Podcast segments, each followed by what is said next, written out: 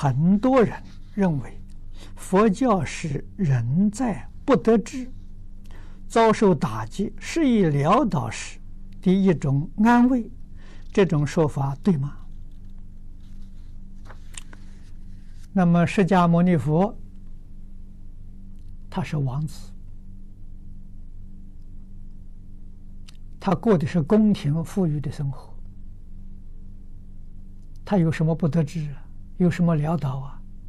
十九岁放弃王位的继承权，啊，到外面去学习。他非常好学。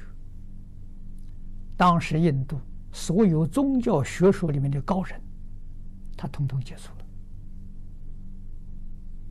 了，啊，也都是以他们为老师。你把这些东西看看，你就晓得了，啊。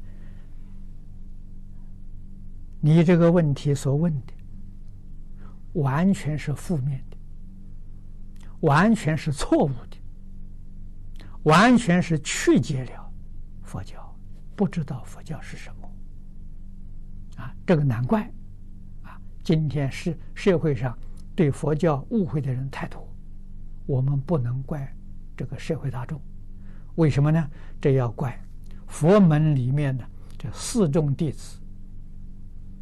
没有认真的学习，没有把佛教啊讲得清楚、讲得明白，这让别人误会啊！这个误会不怪你啊，只能怪啊这个佛门四众弟子啊！你如果是多听经，你这个问题就解决了啊！我是因为。方东美先生把佛经哲学介绍给我，我学习之后，才真正肯定方先生所说的：佛是大哲学家，佛是圣者，佛经是高等哲学，学佛是人生最高的享受。那么我学佛今年五十六年了，证实方先生所讲的句句真话，啊，真能解决问题。你说今天社会的动乱，要用佛法来解释，太容易了，啊，可惜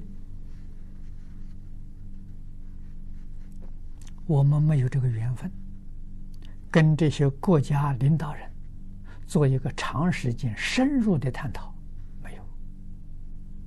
啊，许多国家领导人我也认识，但是我们接触时都受时间限制，啊，时间很短，讲不了几句话。啊，他们事情也忙，讲完之后早就忘得干干净净了，啊，所以产生不了效果。